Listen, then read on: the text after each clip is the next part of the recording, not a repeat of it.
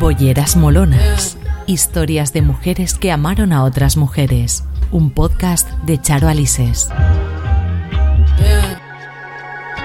Soy una pintora. Me he ganado honestamente la vida y mi vida privada no le interesa a nadie. Doy gracias a Dios por haberme protegido dándome mi amiga un ángel custodio. Estas son palabras de Rosa Bonner, nuestra bollera molona de hoy. Pintora y escultora de estilo realista, se convirtió en una de las artistas más conocidas del siglo XIX. Nació en Burdeos el 16 de marzo de 1882. Sus padres fueron Sophie Marquis y el dibujante Raymond Bonner. Se formó con su padre y en el taller de León Cognet. La familia de Rosa se adhirió al grupo político de los Saint-Simonians, que promovían la educación igualitaria entre hombres y mujeres.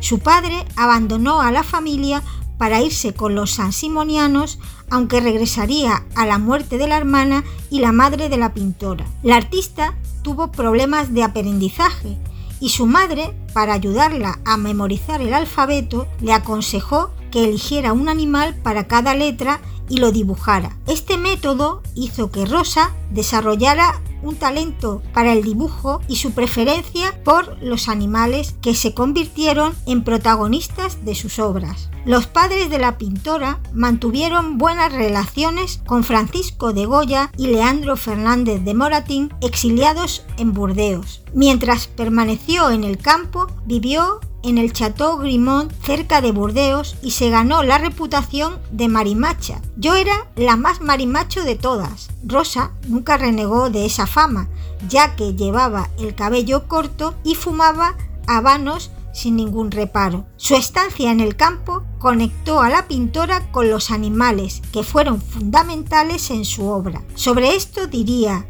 me convertí en pintora de animales porque me encantaba moverme entre los animales. Estudiaba un animal y lo dibujaba en la posición que estaba y cuando tomaba otra posición lo volvía a dibujar. En 1828 se mudó a París con su familia, donde su padre fundó una escuela femenina de dibujo de la que se haría cargo Rosa cuando éste falleció. La artista solía ir al Museo del Louvre para copiar al óleo los animales de otros artistas como Nicolas Poussin, Rubens o Theodore Géricault. Visitó los mataderos para estudiar las disecciones y hacer bocetos a lápiz de la anatomía de los animales. También asistió como oyente a clases universitarias de anatomía y osteología veterinaria. En ese periodo, Rosa conoció a los zoólogos y naturalistas Etienne Geoffroy Saint-Hilaire y Isidore Geoffroy Saint-Hilaire. En 1849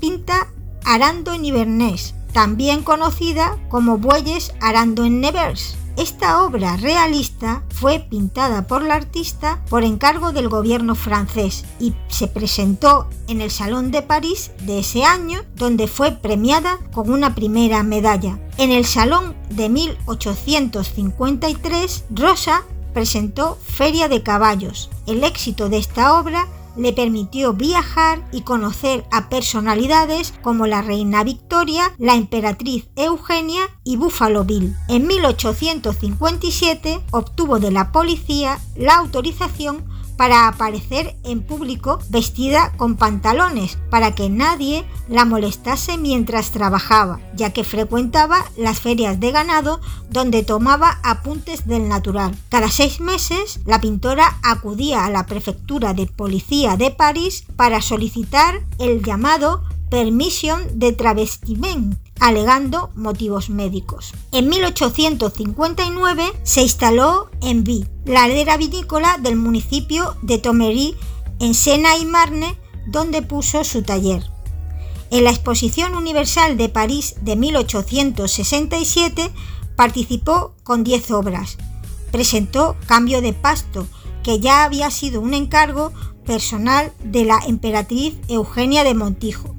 En esta exhibición fue condecorada con una medalla. También estuvo en la Exposición Universal de Londres de 1871. Sus obras fueron muy apreciadas hasta el punto de que una obra suya alcanzó las 4.200 libras en Christie's. Mujer abiertamente lesbiana, tuvo dos relaciones amorosas. La primera con Natalie Micas, que comenzó cuando Rosa tenía 14 años y Micas 12. Micas fue pintora, al igual que Bonner. Estuvieron juntas hasta la muerte de Natalie en el año 1889. Micas fue fundamental en la vida de la pintora se encargó de la gestión de la vida de ambas y esto permitió que Bonner pudiese concentrarse en la pintura. Mantuvo otra relación después de la muerte de Natalie Micas con la estadounidense Anna Elizabeth Klumpeck, también pintora, con la que vivió 10 años hasta la muerte de Rosa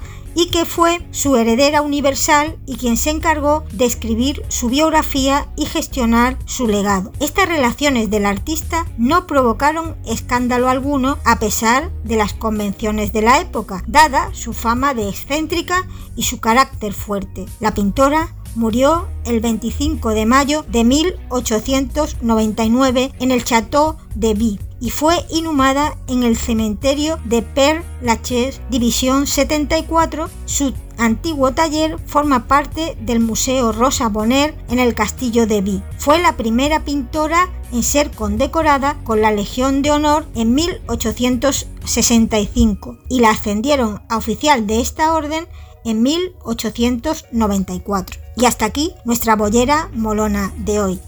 Bolleras molonas.